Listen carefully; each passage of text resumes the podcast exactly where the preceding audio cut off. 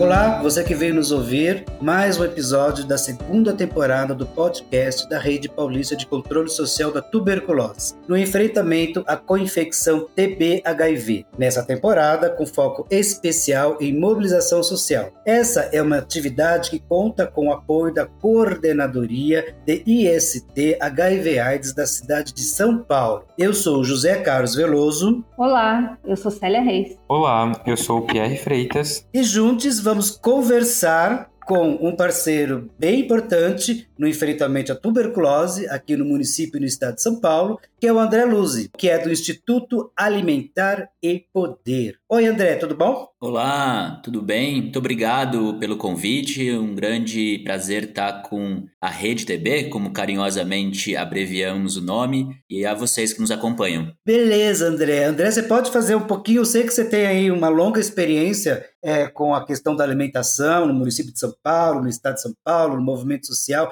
Fala um pouquinho de onde você veio, André. Minha aproximação com o tema da alimentação foi a ação da cidadania contra a fome, a miséria e pela vida. Atuávamos ali no Andraus com um conjunto de comitês formavam a grande rede ação da cidadania, e a partir dali fui me engajando nos espaços de participação e controle social, os processos de mobilização e também de formação, porque depois, em seguida, eu fui fazer o mestrado e doutorado na área da participação social e os movimentos na área da soberania e segurança alimentar e nutricional. Tá ok, André, tá ok, André. E aí, fala um pouquinho para a gente também, enfim, o que é o Instituto Alimentação e Poder? É um grande coletivo que envolve ativistas em direitos humanos, também ativistas, notadamente na área da alimentação, do direito humano à alimentação adequada e à nutrição adequada, e temos também profissionais da área da alimentação e de audiovisual. Na verdade, a gente tem três áreas de atuação. Uma delas é a parte de formação e pesquisa, que chamamos da Cátedra Popular do Direito Humano à Alimentação. Depois, uma outra área que é um núcleo de audiovisual para direitos humanos, que hoje nós temos entre as nossas iniciativas mais longevas a TV Alimentação e Poder, e também temos um, um eixo de atuação que é o intercâmbio e a cooperação técnica local e internacional. Oi, André. Nós vemos muita propaganda sobre alimentação e alimentação saudável, seja por setores privados ou mesmo por governos. Mas o que é mesmo alimentação saudável? Muito obrigado por essa pergunta e é muito importante a gente fazer uma articulação considerando a Lei Orgânica de Segurança Alimentar e Nutricional e também o Guia Alimentar da População Brasileira, traz duas referências em conjunto: alimentação adequada e saudável. É a ideia de podermos ter, primeiramente, a alimentação como um direito humano fundamental, mas também ele se realiza a partir da, do acesso a alimentos de forma regular permanente e que está referenciado nos aspectos culturais de gênero, raça, origem, por isso ah, o termo é adequada. Mas também a forma como esse alimento é produzido, se as relações são justas, sustentáveis, se elas estão referenciadas nas nossas culturas, diferentes saberes. Do ponto de vista de ser saudável, está relacionado aos aspectos quanto à variedade, ao equilíbrio, a forma como nos alimentamos de forma moderada e o prazer associado a essa alimentação. Ou seja, não é uma, uma decisão apenas prescritiva do que se alimentar, mas é todo esse conjunto de elementos que formam um olhar integral aos alimentos e às práticas alimentares promotoras da saúde, da cultura e da cidadania. Ah, legal, André. E como se dá a mobilização internacional para o enfrentamento da fome causada pelo, por esse aumento né, da miséria, da pobreza no mundo afora? No Brasil, nós temos uma linda experiência de incidência internacional. É nosso olhar internacionalista, que também favorece bastante a atuação. Isso vem desde o século passado, com Josué de Castro, que entre as suas principais obras está Geografia da Fome e a Geopolítica da Fome, porque ele já se interessava dos com os debates internacionais e como ele se reflete nos nossos países, nossos territórios. Atualmente, nós temos uma ampla mobilização, tanto do ponto de vista dos movimentos é, camponeses, camponesas, de pescadores, de coletores, dos povos originários e também dos povos urbanos e consumidores que se articulam é, em nível transnacional e internacional.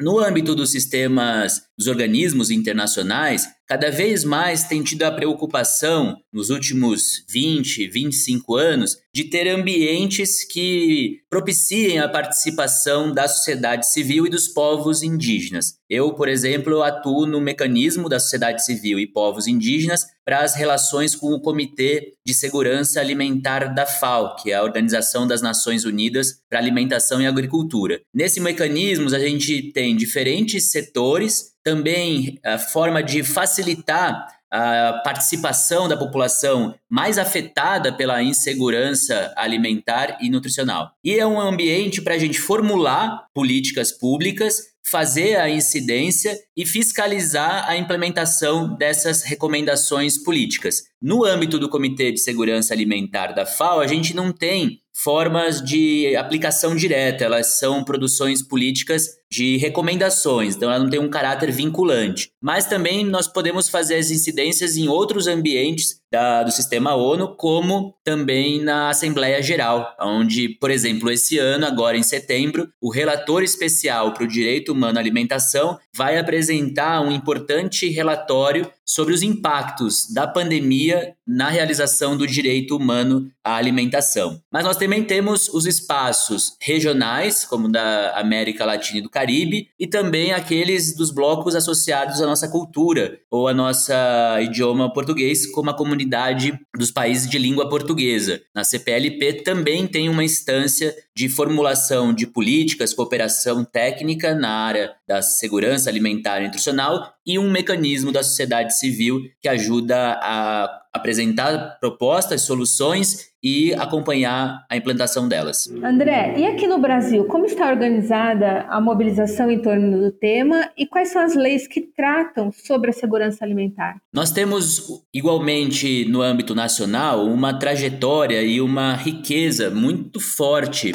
da luta pelo direito humano à alimentação e nutricional. Ela tem diferentes formas de se organizar, ela é muito dinâmica, criativa. Temos grupos é, dos produtores, é, como o Movimento dos Trabalhadores e Trabalhadoras Rurais Sem Terra, o MST, ou do Movimento de Pequenos Agricultores, o MPA, também as confederações de trabalhadores e trabalhadoras na área da agricultura familiar e também os movimentos mais plurais, mais fluidos, né, que não se constituem nessa forma mais tradicional de atuação. E nós vimos proliferar experiências em todo o Brasil, né, como comidaços, banquetaços, feiras livres, é, iniciativas de combate ao desperdícios, fazendo aproveitamento integral dos alimentos, experiências de cooperativas e eh, outras formas organizativas autogestionadas, e aí mostra essa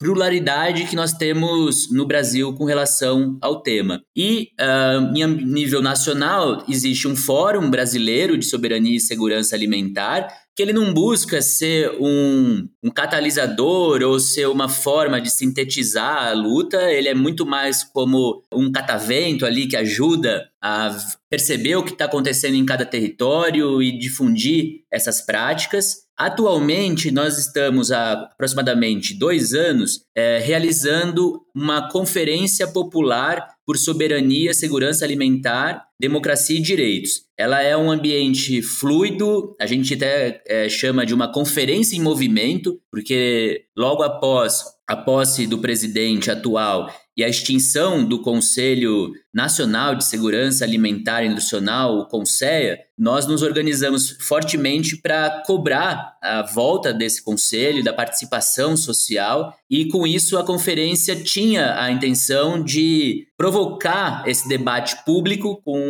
vistas à realização das políticas públicas de segurança alimentar e nutricional que estavam sendo esvaziadas, é, inclusive desmontado todo o Sistema Nacional de Segurança Alimentar e Nutricional, o CISAM. E a gente tinha a intenção de realizar essa conferência de forma presencial lá no Maranhão, envolvendo todo um processo de mobilização, participação nos territórios. Com a pandemia, nós não realizamos essa etapa presencial e partimos a desenvolver várias ações de incidência para orientar que medidas deveriam ser adotadas em resposta à pandemia. Depois, em seguida, é, com relação às, às eleições municipais que tivemos, e com isso pudemos conhecer muitas práticas que estavam nos territórios, nos municípios, em defesa de sistemas alimentares adequados e saudáveis. Depois, nós fomos produzindo documentos públicos para auxiliar é, os movimentos, as organizações, os coletivos a, a aperfeiçoarem e ter uma agenda de segurança alimentar e nutricional no Brasil. Ou seja, é, fomos dando respostas progressivas aos diferentes desafios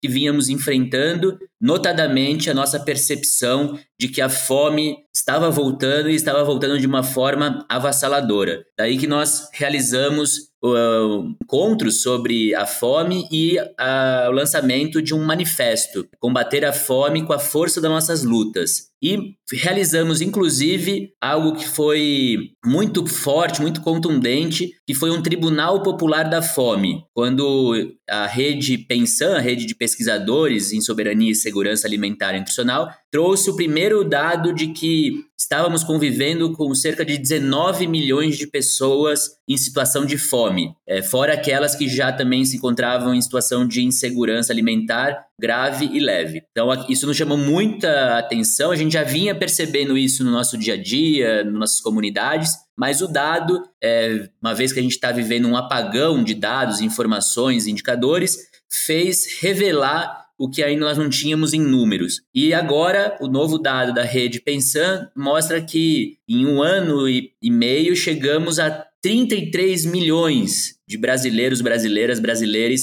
em insegurança alimentar grave à fome. E isso nos é, mobiliza, isso nos torna é, responsáveis a dar uma resposta ética, civilizatória, para não suportar mais a condição de fome e buscar as soluções para seu enfrentamento e a garantia da soberania alimentar. Então, nesse momento, nós estamos com um manifesto, é, tentando já também incidir no processo eleitoral para que tenhamos candidaturas comprometidas com a promoção do direito humano à alimentação.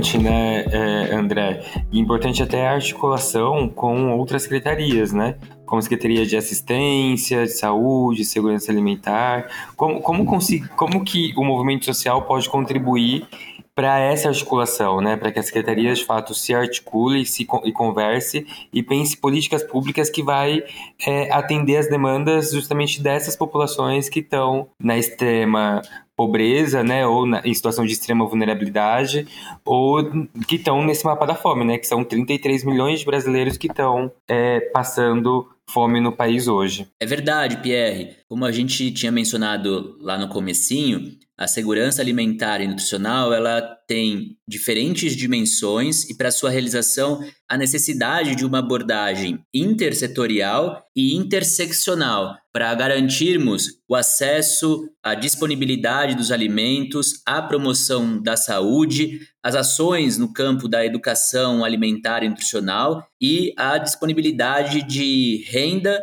e também acesso às condições para manutenção da terra, dos recursos naturais e da permanência no território. Mas também, olhando esse aspecto da interseccionalidade, a urgência de respondermos de uma forma contundente à nossa existência. Temos visto a discriminação, o preconceito e a violência, o ódio, assumir faces que nunca imaginávamos em o nosso país uma democracia tão recente. E isso também nos coloca a urgência de pautar na, no debate da segurança alimentar e nutricional, da saúde, é, das políticas sociais, o enfrentamento à violência e à discriminação. Isso se traduz de várias formas, no epistemicídio, né, que é o aniquilamento das nossas diferentes formas de pensar, de produzir cultura, mas também num genocídio dos povos originários, das populações negras, uh, jovens, empobrecidas, periféricas e todos os grupos, como também a população LGBTQIA,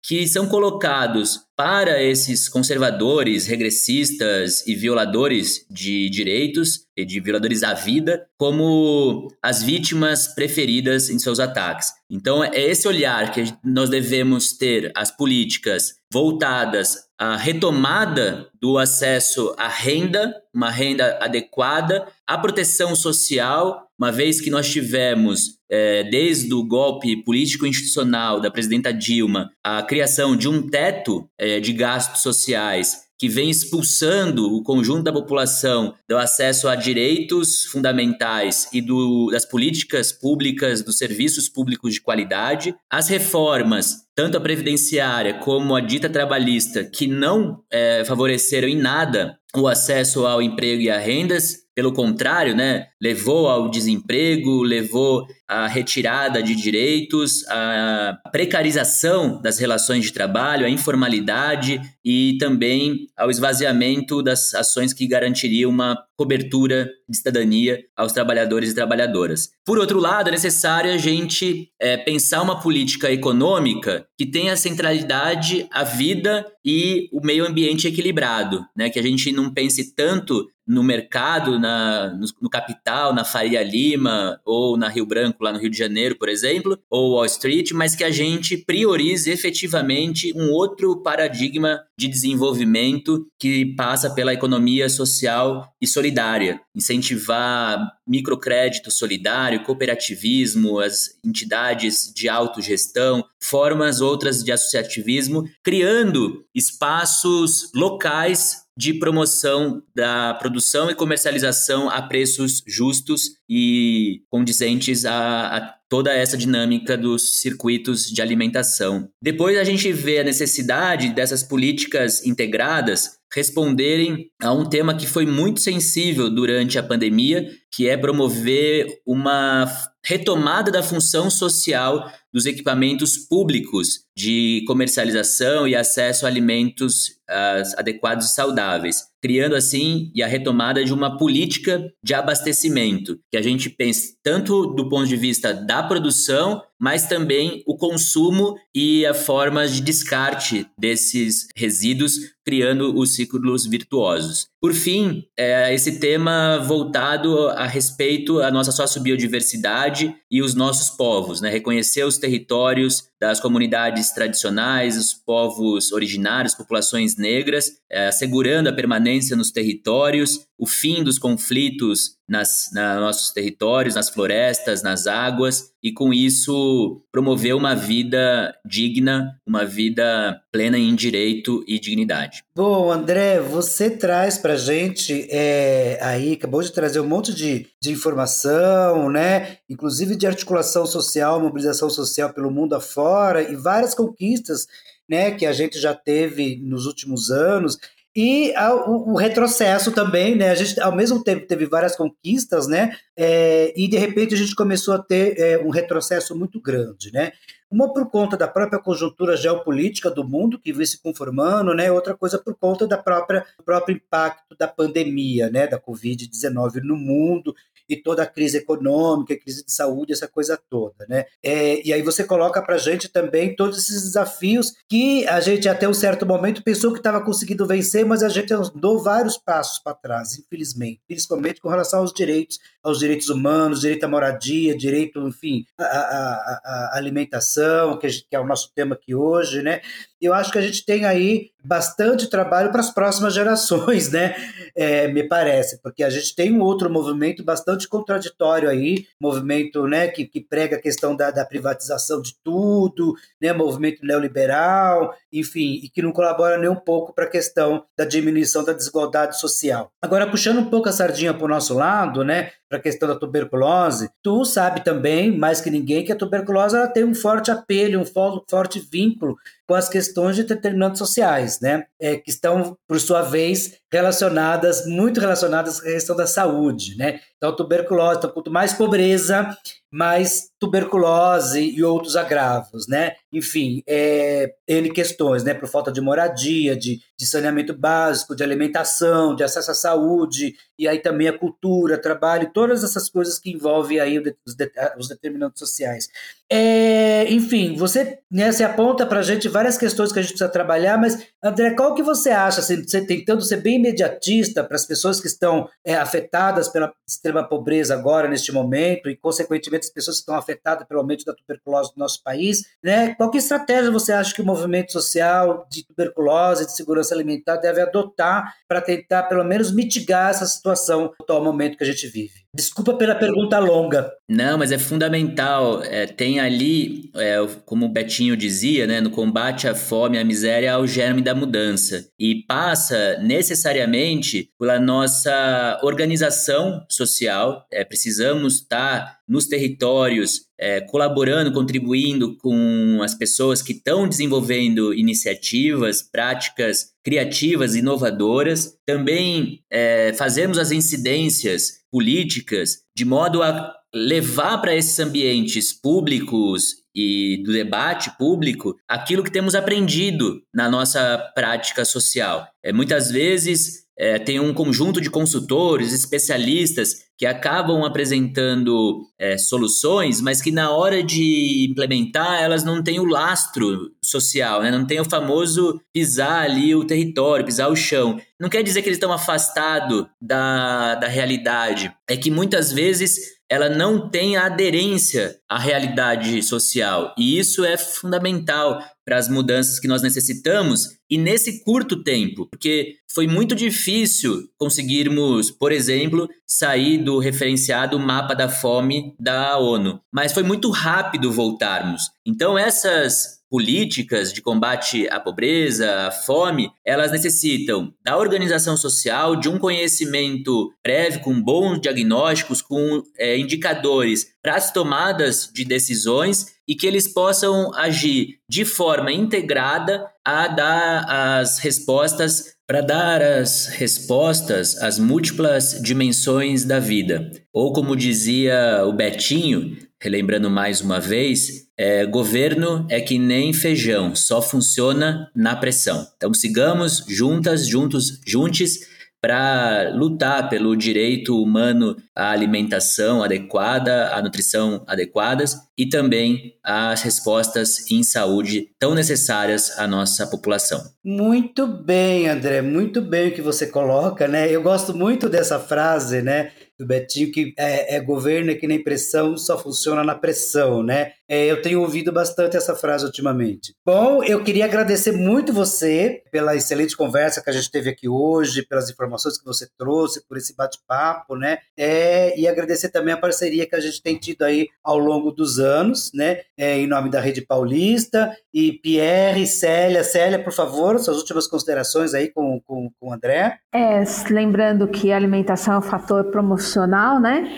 E a recuperação da saúde e fundamental para o tratamento e cura da tuberculose. André, gostaria de agradecer sua valiosa participação. Obrigado pela sua disposição sempre nesse trabalho tão valoroso. Obrigada e parabéns. Eu também queria agradecer, André, parabéns pelo trabalho é, que você vem desenvolvendo todo esse, esse período, né?